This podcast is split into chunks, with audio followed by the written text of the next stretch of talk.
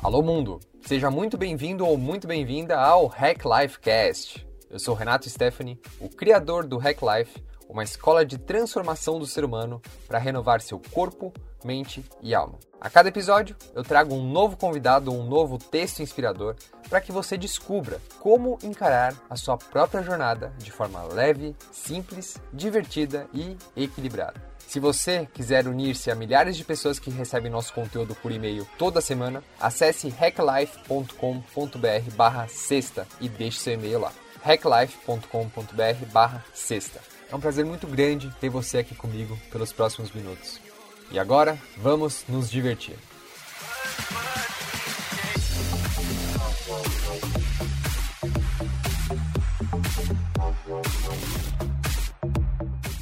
E hoje é dia do Hack Life Cast, o nosso programa de entrevistas onde o meu trabalho é buscar empreendedores, yogis, artistas, empresários, neurocientistas, atletas de alta performance, as pessoas nas mais diversas áreas de atuação, para que você também possa se inspirar a partir delas a buscar a sua própria capacidade máxima criativa. Sim, está ao seu alcance e sim, você pode fazer diferente. Meu amigo Ian Borges leva a vida pautada no nomadismo digital, no minimalismo, empreendedorismo e produtividade. Ele se apresenta como um lifestyle strategist e defende que é possível multiplicar o nosso tempo para viver melhor do que um milionário. Junto com a sua mulher, a Thaisa, eles viajam o mundo enquanto mantêm os seus negócios e equilibram o tempo entre trabalho, viagens, autoconhecimento, família e amigos. Eu tive o grande prazer de conhecer o Ian em 2017, quando ele fez o curso do Hack Life, portanto ele é um dos astronautas. O Ian me enviou um e-mail gigantesco com feedback individual de cada aula do curso, com os pontos fortes, com os pontos fracos e com várias dicas acionáveis do que, que ele estava vendo de interessante no mundo dos cursos online e de como nós poderíamos aplicar pequenas alterações para transformar a experiência dos nossos astronautas. Essa conversa que eu tive com o Ian foi o começo de uma revolução na experiência dos nossos astronautas e foi peça-chave para que hoje o método Hack Life tenha uma taxa de conclusão do curso de 81% e nota média das aulas de 9.14. Isso é uma estatística que está completamente fora de qualquer curso online. Para você ter uma noção, a média dos cursos online hoje tem uma taxa de conversão de mais ou menos 5 a 10% das pessoas que compram o curso finalizam o curso. Então, hoje o nosso curso tem 81%. Isso é totalmente fora de precedente. E depois desse dia dele ter dado tanto valor de forma intangível para mim, enquanto ser humano, foi o começo da nossa amizade e me ensinou o grande ser humano que o Ian é. Pessoa que, inclusive, eu mantenho contato até hoje. Inclusive, hoje, nessa sexta-feira, data de lançamento desse podcast, é o dia que o Ian tá voltando da lua de mel dele, começando um novo ciclo. Olha que interessante. Na nossa conversa, você vai conseguir sentir isso, como viajar o mundo de forma econômica, a equilibrar viagem, diversão e trabalho com pequenos intervalos de recuperar amor e carinho dos amigos e família, como manter uma rotina de produtividade à prova do fuso horário, os mitos e verdades da vida de um nômade digital e toda a transição que o Ian passou do mercado corporativo onde ele trabalhava para uma vida nômade com maior liberdade. Então, vamos viajar? e agora, sem mais delongas, vamos para o que interessa.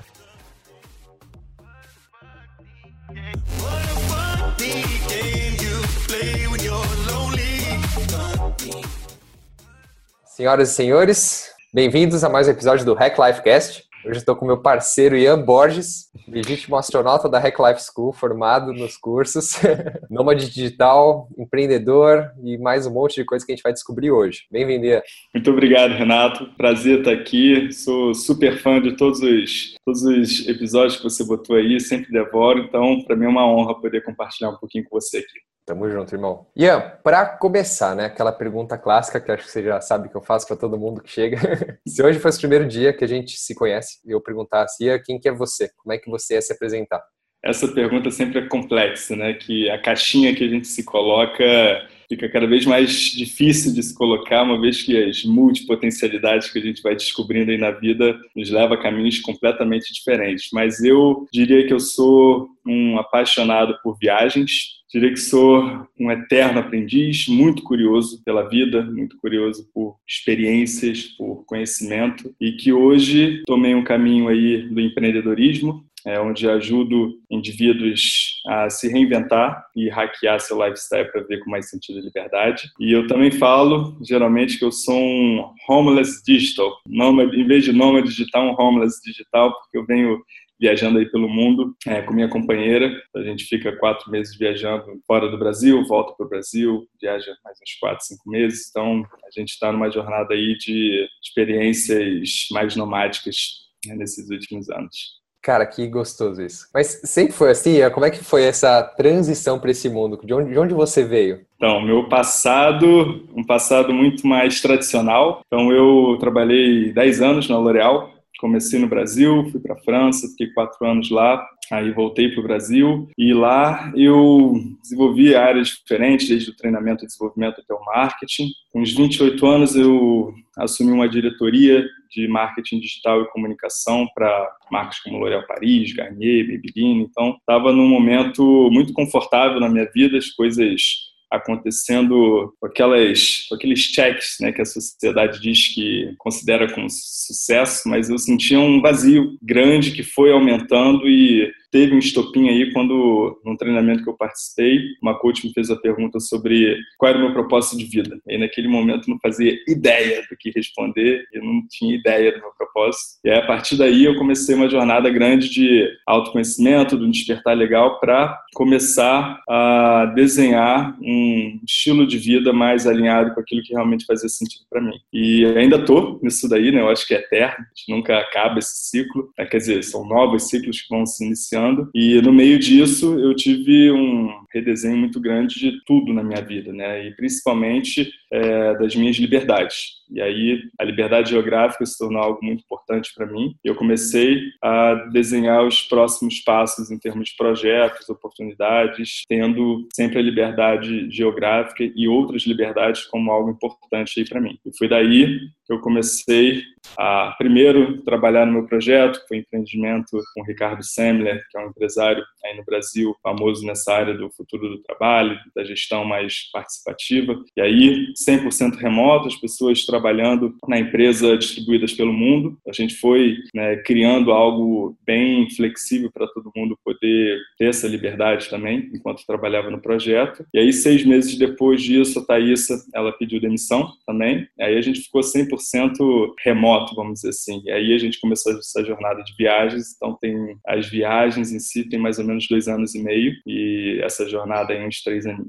Muito legal, Ian. E, e, me conta uma coisa, cara. O seu estilo de vida hoje, como é que ele funciona em relação a custo? Né? Eu queria muito que você explorasse essa questão, porque muitas vezes as pessoas veem as pessoas como você, né, viajando, nômades, digitais ou homeless digital, que eu gostei muito mais dessa nomenclatura, e pensa que é uma coisa fora do mundo, que não cabe no bolso delas, que é impossível. Queria que você elaborasse um pouco mais sobre isso. Perfeito. Então, são muitas crenças e ilusões que a gente tem que viajar nesse estilo é muito caro ou é coisa, ele deve estar milionário e tal. Pelo contrário, é muito mais econômico, dependendo do estilo de vida que você tem aí. São Paulo, Rio de Janeiro, as principais capitais, onde você paga caríssimo por um apartamento, você tem deslocamento, todos os custos fixos, né, com carro, gasolina tal. Então, se você botar na conta, é, detalhar o que você gasta aí, se você transformar isso num orçamento para você viajar constantemente, você vai poder viver uma vida de luxo, se quiser. Porque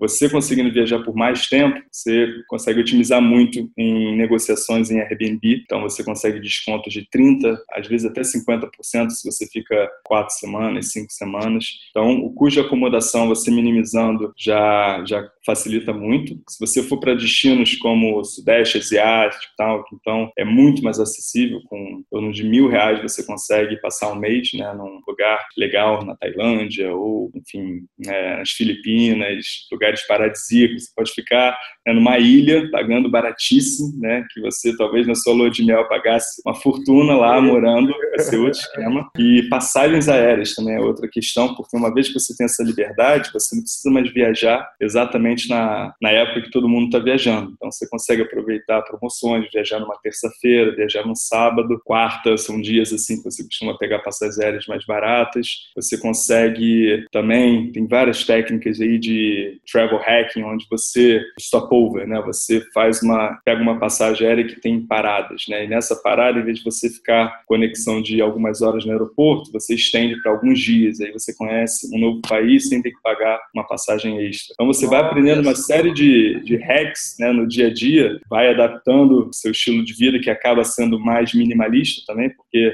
você tem uma mala ou duas com você, né? Você está morando com tudo ali, na sua, no seu casco de tartaruga. Então você aprende também a revalorizar uma série de coisas na vida que quando eu estava no Rio, no apartamento na Lagoa, lindo, bonito, tal, você acumula, acumula, acumula e acumula coisas para o apartamento, coisas para a vida, tal. E depois quando a gente fez essa transição, a gente começou a dar as coisas destralhar, né? E começou a valorizar coisas que hoje fazem muito mais sentido para a gente, que são as experiências. Então, hoje a gente gasta uma grana sim, não tem problema, mas saltando de bungee jump ou passeando de balão e fazendo coisas muito mais únicas do que comprando né, e adquirindo coisas. Então, acho que essa foi uma, uma mudança. Panela, comprar uma lixeira. Exato. Eu estava pensando nisso esses dias, né? Eu fiz um investimento aqui para casa, comprar uma lixeira, né? Agora para minha cozinha, que a gente não tinha lixeira, a gente tinha um saco de, de plástico que ficava lá com lixo reciclado. Eu falei, não, chega, eu quero uma lixeira, deixar as coisas bonitinhas. Claro, são outras prioridades, mas eu fiquei pensando, poxa, eu gastei 300 reais esse lixo aqui. Isso é um passeio de balão na Capadócia ou aqui mesmo em tudo no interior de São Paulo. Interessante Exatamente. esse mindset, muito interessante. E como que rola essa questão, e é justamente o que você falou, né? Eu, eu quero até elaborar um pouco mais essa questão dos travel hacks, quais seriam as ferramentas indispensáveis para você fazer tudo isso que você faz? Cara, travel hacks é, é engraçado que eu agora tô até, como eu comecei a ver que tem tantas categorias aí possíveis, desde passagens aéreas, a hospedagem, transporte, milhas,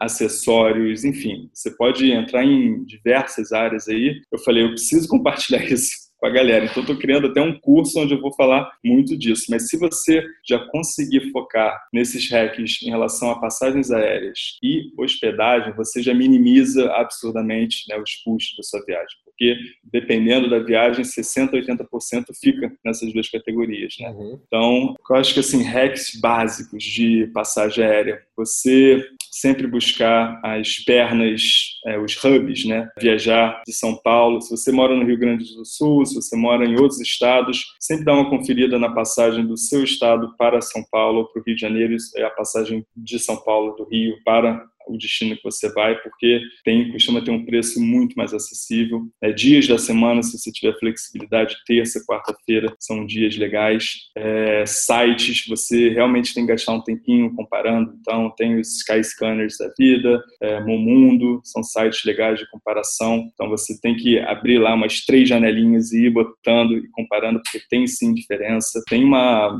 uma série de, de coisas que você tem que ir combinando, e fatores e horários diferentes para realmente você chegar naquela opção ali que pode te fazer uma economia, às vezes, de 60%, 70% de um preço inicial que você veja. Né?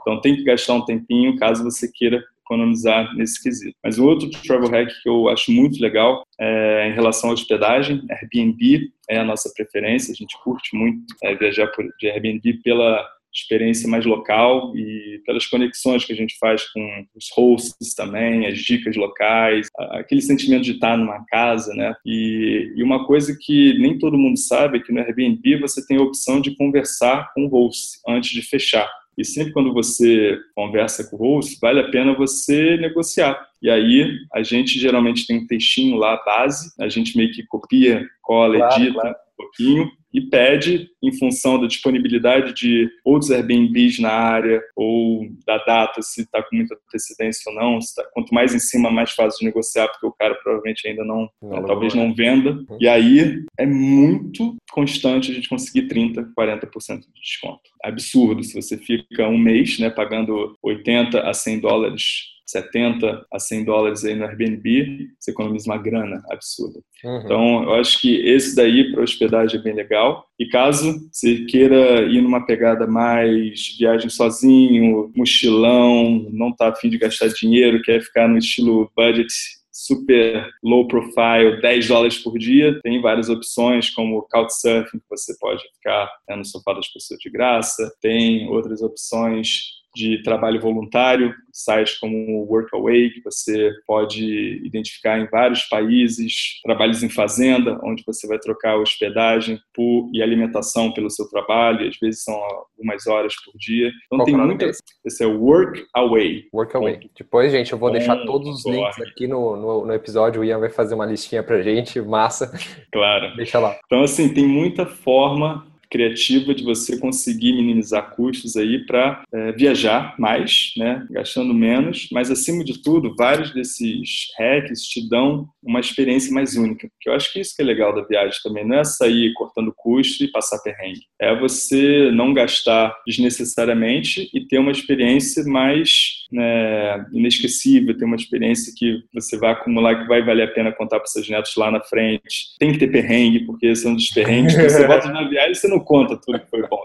Perrengue. Os perrengues, claro. Exato. Foi a mala que desviou, foi você que se perdeu no meio da Índia, pô, foi o sushi que você tomou. E é Conta isso aí, que... o maior perrengue que você passou no último mês, pelo menos. Perrengue memorável que vem na sua mente agora, o primeiro, assim. Eu vou, não, assim, eu, que já veio um perrengue engraçado, que é uma história engraçada que a gente contou, que foi com a Thaís. Mas não foi do último mês, se eu lembrar depois eu conto. Não, tudo bem, é o primeiro que veio à mente mesmo. Ela, é, o primeiro que veio porque foi muito engraçado na época. Ela, a gente estava em, em Bangkok, foi em Bangkok. Foi, a gente chegou em Bangkok e aí ia passar só uma noite lá, porque depois ia viajar para outro lugar. E aí a gente foi pegar um táxi, porque chegou super tarde. A gente costuma pegar transporte público, que também é uma maneira legal de conhecer mais a cultura, mas esse dia a gente estava destruído, o voo foi muito longo e tal. E aí pegamos um táxi. Só que o taxista não falava nada, nada, nada, nada de inglês. Nada. A gente estava lá no celular, mostrando o endereço mais ou menos e tal. Aí beleza, o cara resmungou alguma coisa que parecia que Aí botou as a gente botou as malas na mala maior, né? Entramos ali. E a Thaísa tem uma coisa que ela não se sente à vontade quando a porta de trás fica trancada, táxi, sabe? Ela, ela sempre confere. Aí ela conferiu ali, estava trancada. Ela, nossa, não me sinto bem. Eu falei, não, relaxa, tá tudo de boa. Aí ele começou, aí começou a falar no celular, né, em tailandês. Então a gente estava entendendo nada, tal. Aí eu comecei a botar a pilha nela, falando, ó, oh, já tá combinando, vai ser naquela esquina, vai virar nossos órgãos por tanto, tal. pra ajudar a né? aquela, aquela pressãozinha de leve. Não, não, não brinca, para, para, para. Só sei que deu, sei lá, cinco minutos a gente saindo do aeroporto e tal, uma região meio escura, era noite e tal. Aí no meio da estrada, na autoestrada assim, tipo aqueles viadutos e tal, o cara encosta do nada, sai do carro e, aí, e ela assim, hey, hey, what are you doing? What are you doing? O cara não respondeu e foi para trás do carro assim andando. Ela bateu um desespero ela tentando abrir a janela, não conseguiu. Ela foi para frente do carro, abriu a porta dele, se estabacou no chão, eu tipo olhando com calma: o que você está fazendo, cara? Tipo, quase foi atropelada, se caiu no meio da rua, rolando e tal. Aí o cara voltou assim, oh, o que você está fazendo? Oh, falando em tailandês, né? A gente, tipo, o que está acontecendo aqui? Eu, tipo, observando aquela cena como que isso real filme, parecia filme mesmo. E aí o cara, na verdade, ele parou o carro porque a mala, a nossa mala que estava lá na, mala dele, começou a, tava solta, né? Uhum. Balançando, ele foi lá ajustar. Só que ele nem falou pra gente nada, não comentou, nem tentou arranhar o inglês. Foi fazer aí, xixi, sei, né? Sei lá. Caramba, cara. E aí a Thaísa voltou, ficava desesperada, já quase chorando. E, tipo assim, óbvio que foi uma das primeiras histórias que a gente contou chegando no Brasil, né? Como é que foi a Tailândia? Nossa, começou assim. Então, esse tipo de história só acontece quando você se permite realmente a, a estar ali exposto a várias cenas cotidianas né, quando você viaja. Então, é uma... isso que eu acho que é legal. Né? E é uma lição constante, acho que, primeiro, de confiança no próximo ser humano, como você falou muito de desapego, não só, acho que, do, do material, mas de pensamentos também, né? Porque é o que você falou, pô, eu entrei num táxi, tá escuro, o cara não fala minha língua, tá falando no celular, a mente vai longe, né? E sempre é. vem tanto luz quanto sombra. A, e a sombra é sempre, sempre, sempre, sempre mais predominante. Ah, não, o cara tá já negociando meus órgãos, na próxima esquina, né? E, e, se você alimenta tudo isso, não é compatível com esse estilo de vida que você leva hoje. Ou então, até esse mesmo estilo de vida que você leva hoje pode ajudar você a reprogramar esses pensamentos para maior confiança, para maior né, adaptabilidade, para maior desapego. Certeza. Eu acho que essa palavra, adaptabilidade, com certeza é uma da, dos maiores aprendizados que a gente teve diante dos perrengues, diante das novas frentes que a gente vivenciou nesses países, porque constantemente você está saindo da sua zona de conforto. Então você está sempre reaprendendo coisas, você está sempre tendo que se adaptar muito rápido a uma nova casa, a uma nova cultura, a um novo contexto, a uma nova rotina. E eu acho que esse músculo é, do nomadismo e do minimalismo, da simplicidade, nos ajudou a desenvolver essa capacidade de se adaptar muito rápido e de se tornar flexível. Com a confiança, que você falou que é um dos maiores valores que eu, que eu tenho na vida, é muito legal você ter essa mudança de relação com o ser humano e começar a confiar de forma mais autêntica mesmo e de peito aberto, porque, sei lá, de todas as experiências que a gente teve nesses últimos tempos, eu não lembro de alguém tentando passar a perna por a gente. O ser humano, na sua essência, é bom, só que a gente cria tantas ilusões e tantos medinhos e tantas vozinhas, essa sombra né, que você fala, está tão presente em tanta coisa que a gente vê aí em comunicações tal, que a gente esquece às vezes que o ser humano é bom por essência. A gente às vezes não dá a chance de simplesmente confiar, né? E caso ele venha fazer alguma besteira, algum problema, alguma coisa, beleza, o que, que fica de aprendizado, o que, que como você consegue sair dali mais forte, como você consegue se superar, né, se realmente acontecer algo de errado. E isso faz parte desse constante aprendizado aí que está sendo essas viagens e está sendo essa relação em casal, né, também. Tem muito aprendizado nessas situações. Claro, com certeza. E acho que rola, como você falou, né, uma constante reprogramação mental desse espaço do que é viajar, do que é confiar, adaptabilidade, porque é até interessante. Nos grandes centros urbanos, eu, por exemplo, vivo em São Paulo e moro e trabalho em casa, muitas vezes sozinho. E é, é impressionante, eu observo como a minha mente cria histórias quanto mais eu fico sozinho. Então tem dias que eu falo, não, eu preciso ver gente hoje, preciso sair de casa, vou pegar o ônibus só para passear, então ligar para alguém. É muito importante ter cuidar dessa parte do macaquinho social.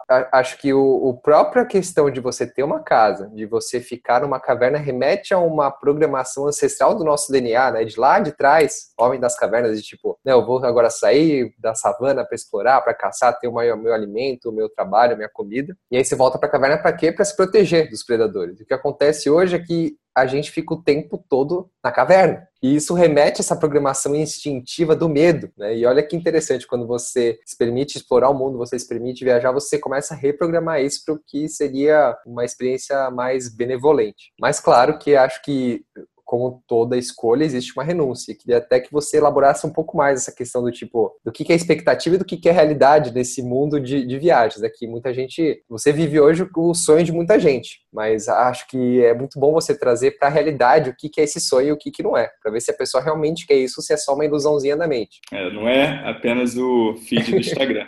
é isso. Sem dúvida nenhuma. Cara, é, é muito engraçado, porque muita gente fala isso, ah, vida de sonhos, vida de sonhos, mas até o nosso próprio ego, a gente não compartilha né, todos os perrengues, ainda mais em redes sociais, ou né, são poucas pessoas que a gente abre de verdade as dores, as dificuldades né, que a gente tem. E óbvio que é o tempo todo, né?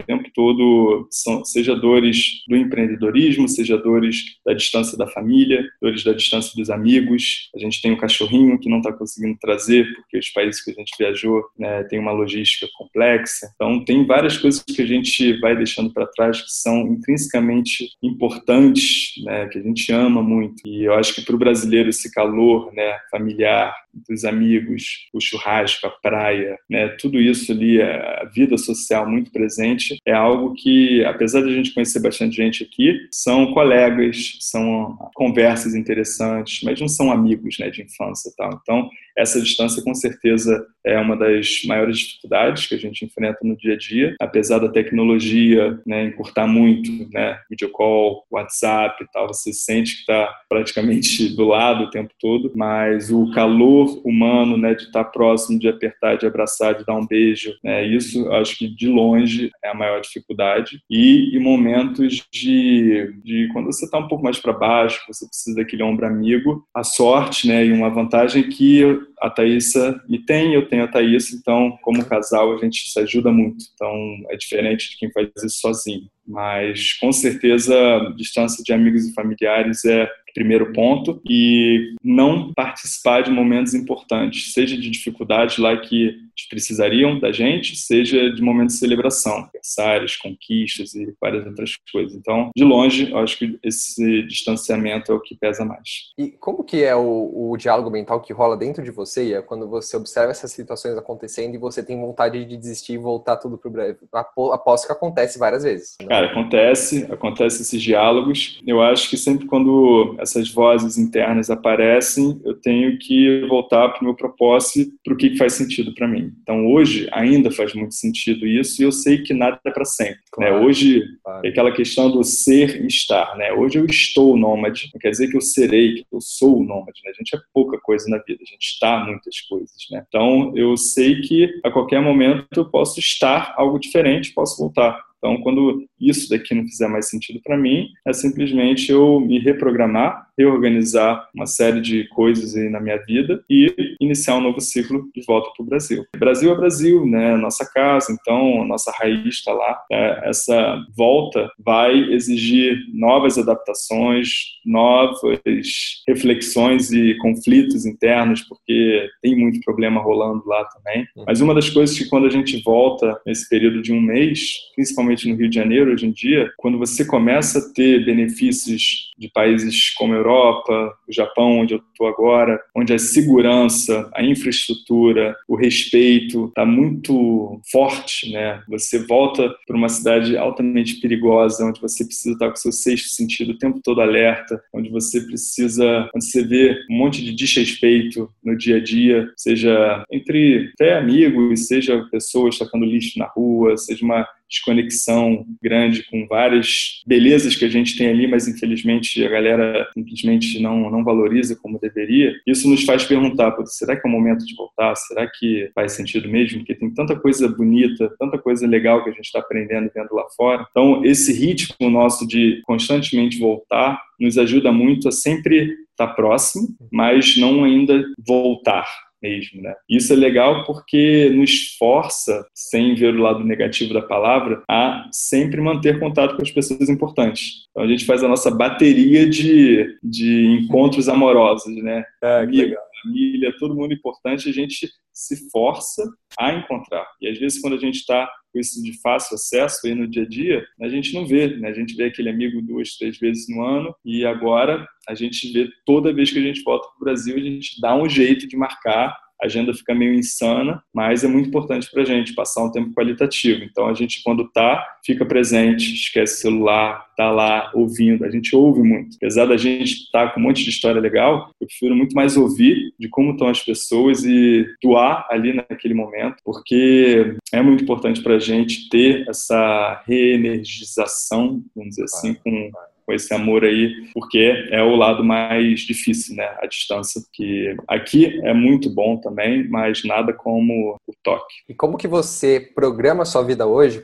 porque não é. Você está longe, né? você está em Tóquio agora. Qualquer voozinho para cá demanda um alto custo e um alto investimento, inclusive de tempo, de uma programação, de fuso horário, de adaptabilidade. Como é que funciona esse processo para você e para a Thaisa para dizer, cara, agora é hora de voltar? Ou então vocês já têm marcado assim, ah, não, uma vez por ano a gente volta e fica três meses. Como é que funciona esse processo de decisão de vocês? Isso me interessa muito.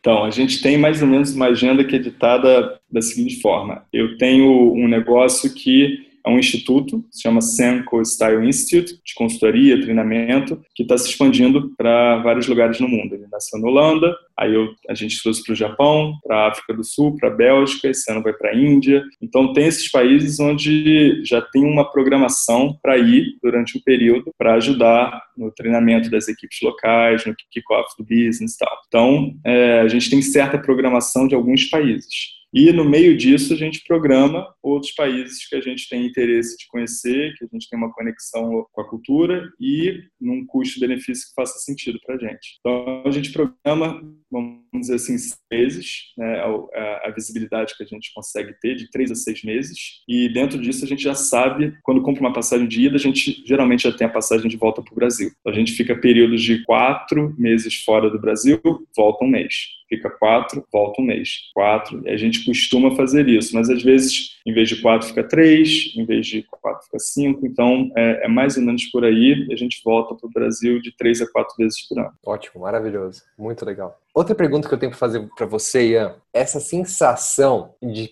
pertencimento. Uh, o que, por que, que eu digo hoje? Porque eu, por muito tempo, eu fui um nômade e acredito que ainda sou. Eu consigo viver uma vida nômade aqui em São Paulo. Então eu, eu, eu, trabalho sozinho, tenho minha equipe, todo mundo remota tal. Eu acho muito gostoso isso, porque eu tenho uma liberdade muito grande estando aqui em São Paulo. Mas eu consegui perceber que eu consegui aliar essa minha, esse meu anseio por liberdade, por estar sempre refrescando as ideias, de estar trabalhando em lugares diferentes, num café, numa livraria, na casa de um amigo, ou mesmo aqui em casa quando eu preciso de mais foco, e ao mesmo tempo criar uma base, né? Que para mim hoje, hoje Renato, os meus valores hoje é muito importante ter uma base pelo meu cachorro, horas, pela família que eu estou constituindo. Eu gosto muito de fazer festa, de receber gente aqui em casa, então a gente sempre está fazendo alguma coisa. Criar minha minha hortinha, né? Ter esse contato com a natureza, cuidar, cultivar, eu estou muito nessa questão de cuidado e cultivo. E, e imagino que assim, quando você está num, num, numa situação como a sua e da Thaís, que é de estar tá sempre mudando de lugar, mudando de casa, você não tem o que chamar de, de casa. A casa sua, no caso, é esse sentimento do Brasil, dos amigos que vocês voltam a cada mês. Mas como que rola essa, essa mesma reprogramação mental para essa questão de pertencimento de si mesmo? Como é que é esse processo para você? Isso é bem interessante, porque eu amo mudança. Então, para mim, é um prazer ativamente me botar nesse movimento constante de adaptação. Eu curto muito, por enquanto faz muito sentido para mim. Então, para mim é mais fácil. Para Thaís, ela sente um pouco mais e ela gostaria de ter menos adaptações. E às vezes, seja coisas mais fisiológicas mesmo, de fuso horário,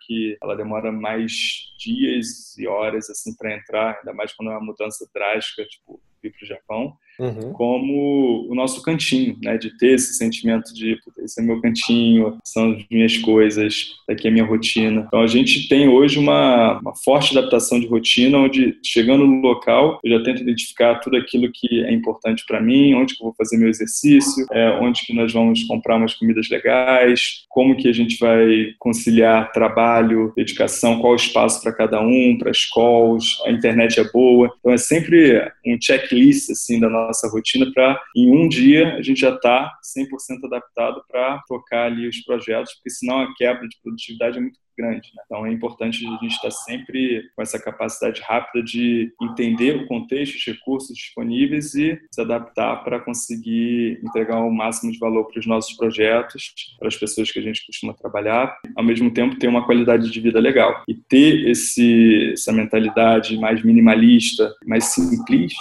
simplista mesmo, de não exigir muitas coisas, nos permite é, ter uma capacidade muito maior de adaptação. E eu tenho lido bastante sobre estoicismo hoje em dia, né, e ele, uma das cartas de Sêneca, ele fala muito dessa questão de quando você se força a situações de sofrimento ou de pobreza, vamos dizer assim, quando ela chega de verdade, você tem uma capacidade de adaptação muito maior, então você passa a temer menos. Eu não estou dizendo que eu vivo na pobreza, mas viver de uma maneira mais simples e com menos necessidades, quando a gente encontra ambientes onde não tem os recursos que a gente espera, a nossa capacidade de adaptação fica muito mais rápida, né? Então, por exemplo, quando a gente viaja para um lugar que não tem chuveiro, não tem água do chuveiro, é banho de balde. Isso, antigamente, talvez se a gente viajasse para um lugar e tivesse isso, viajando de férias, seria já, porra, pagamos uma fortuna, nem consegui tomar um banho direito. Agora, né?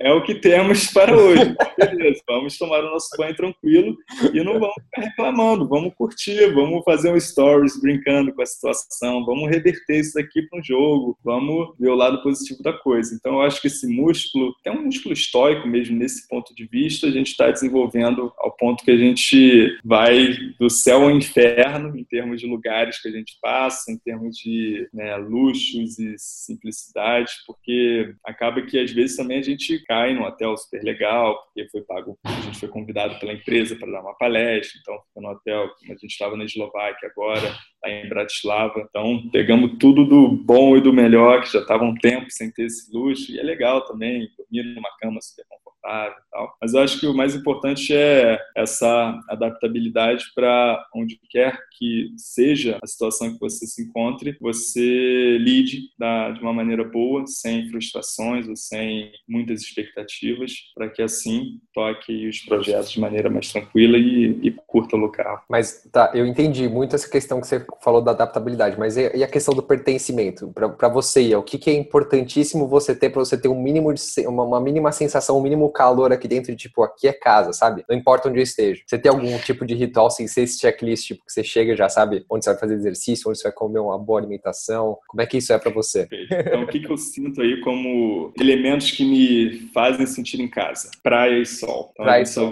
Pro verão. A gente só se assim precisa realmente por causa de um cliente que pediu alguma coisa a gente vai ter que passar um tempo lá tal a gente vai no inverno mas a gente busca o verão o tempo todo, então o sol é um elemento muito forte. E desde lá da época que eu era jogador de vôlei de praia, quando eu fazia também terapia tal, o sol sempre foi um elemento que me acompanhou. Então eu acho que eu tenho uma conexão muito forte com o sol. E para mim é muito importante ter esse sentimento de calor, de poder sair ao ar livre sem estar muito sabe, mais ao natural, poder ficar sem camisa, poder. Quando eu estou perto de uma praia, então é aí que eu sinto conexão 100%.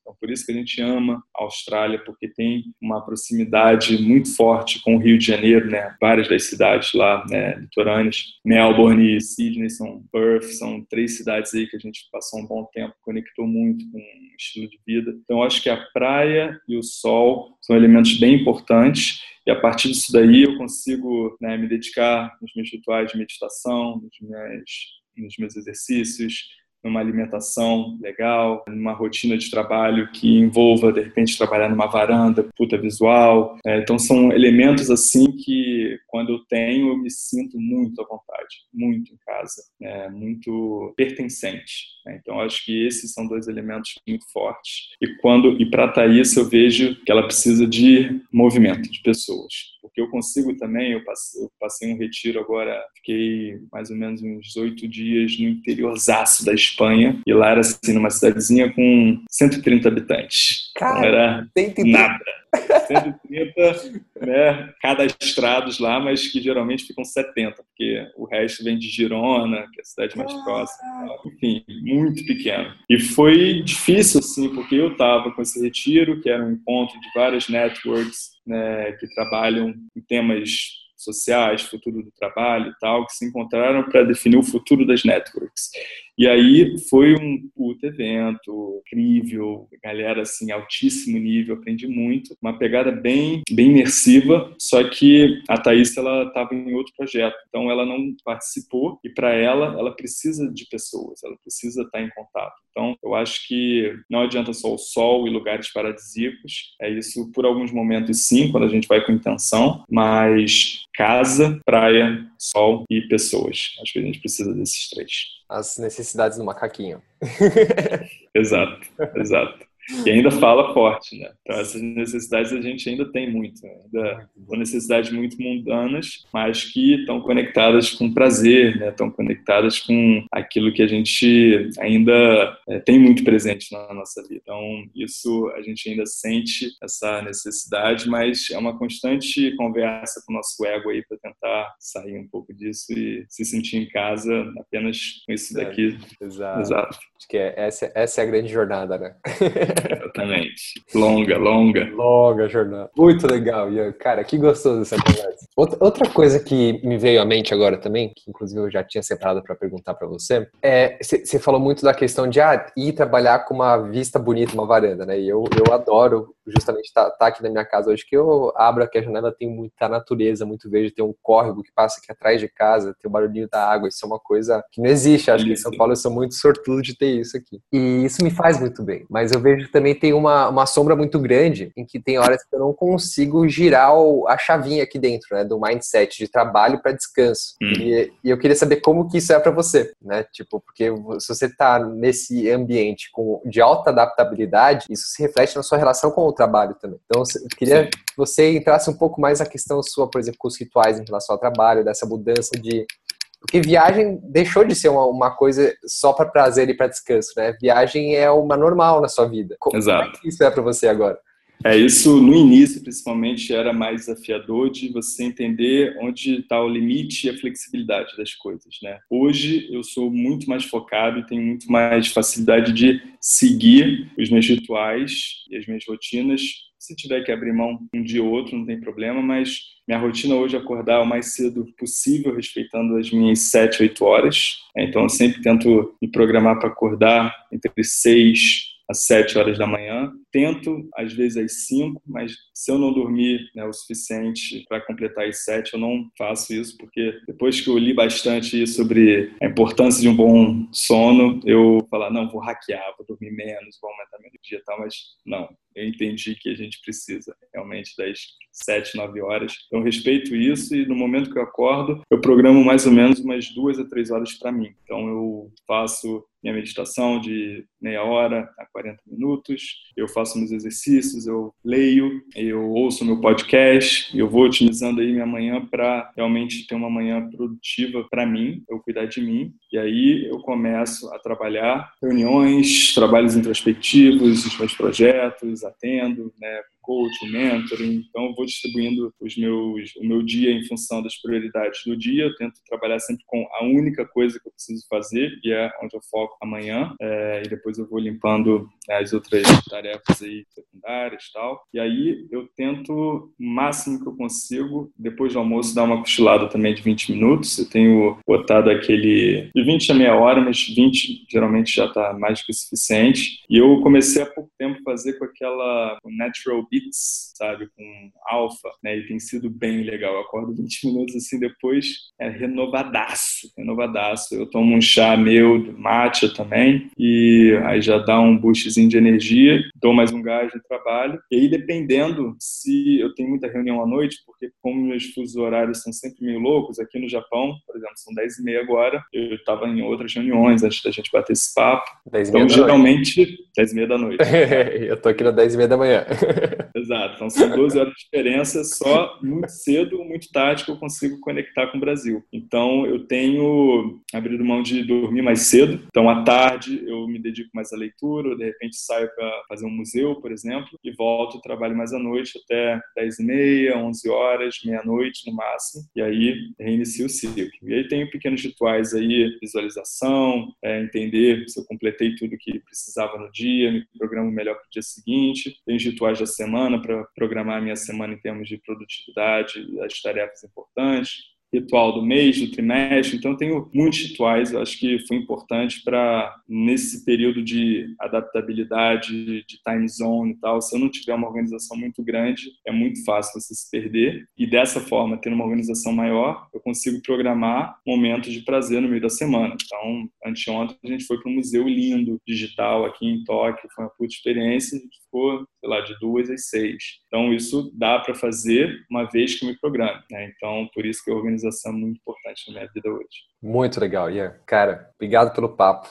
Fantástico. Acho que não tem outro jeito de fechar essa conversa. E para finalizar, queria que você, se você quisesse deixar alguma mensagem sobre o seu trabalho, o que você está fazendo, o que você acha importante divulgar aqui, algum pensamento, algum conteúdo mais presente para você, seja um livro, seja um seriado no Netflix, a cultura de Tóquio que você está experienciando, o que está mais vivo aí para você? Cara, se for para sugerir, a gente falou um pouquinho de simplicidade, de minimalismo, né? Tem um, lá no Netflix, tem esse The Minimalist, que é um, é um, documentário que ele aborda de uma maneira bem acessível, eu acho, vários aspectos. É, tem vários outros lugares também que você pode entender um pouco mais sobre, sobre isso, mas eu acho que é um movimento interessante que te faz te questionar várias coisas que a gente liga o piloto automático aí nessa, nesse frenesi capitalista, né, que, que eu acho que todo mundo que começa a identificar um pouquinho com algum desses princípios para trazer um pouco mais de intenção né, nos objetos que a gente tem na vida. Acho que é uma, é uma viagem legal de se fazer. E para quem está né, tá buscando aí uma reinvenção, um tipo de transformação parecida com o que eu vivi, eu tenho ajudado uma galera nessa mesma pegada. Hoje, através de processos individuais, estou indo para os cursos online também. Então, se quiserem saber mais, pode dar uma olhada lá no site é Ian borges.com.br e lá é o hub que você consegue ir para o YouTube, consegue ir para o Instagram, me seguir em vários outros lugares aí, mas basicamente lá eu produzo muito conteúdo, né? toda semana tem vídeo novo no YouTube, é, Lifestyle Hacking, né? botando lá o Ian Borges, provavelmente vai aparecer, e também ofereço lá uma sessão bate-papo gratuito para quem quiser trocar uma ideia, estiver perdido lá, pelo menos já dá para plantar uma sementinha boa. E eu acho que é basicamente isso. É um prazer estar aqui de novo, como falei, uma honra. Obrigado aí por esse momento gostoso. Se precisar de algo mais, estou na área. Tamo junto, irmão. Sempre um prazer. Senhoras e senhores, Ian Borges. Tamo junto, irmão. Obrigado. Então, curtiu o nosso episódio de hoje? Se você já assina o nosso conteúdo e sente que o Hack Life faz a diferença na sua vida, por favor, né? não fique com isso só para você. Compartilhe, espalhe essa mensagem. Escreva um review para nós no iTunes. Isso faz com que o canal do Hack Life ganhe maior relevância e consiga atingir mais pessoas como você e seguir o nosso propósito de transformação do ser humano. Beleza? Posso contar contigo? Fica aqui, desde já meu muito obrigado. Foi um prazer ter você aqui comigo. Nos vemos no próximo episódio. Com atitude, entrega e amor. Seguimos a jornada.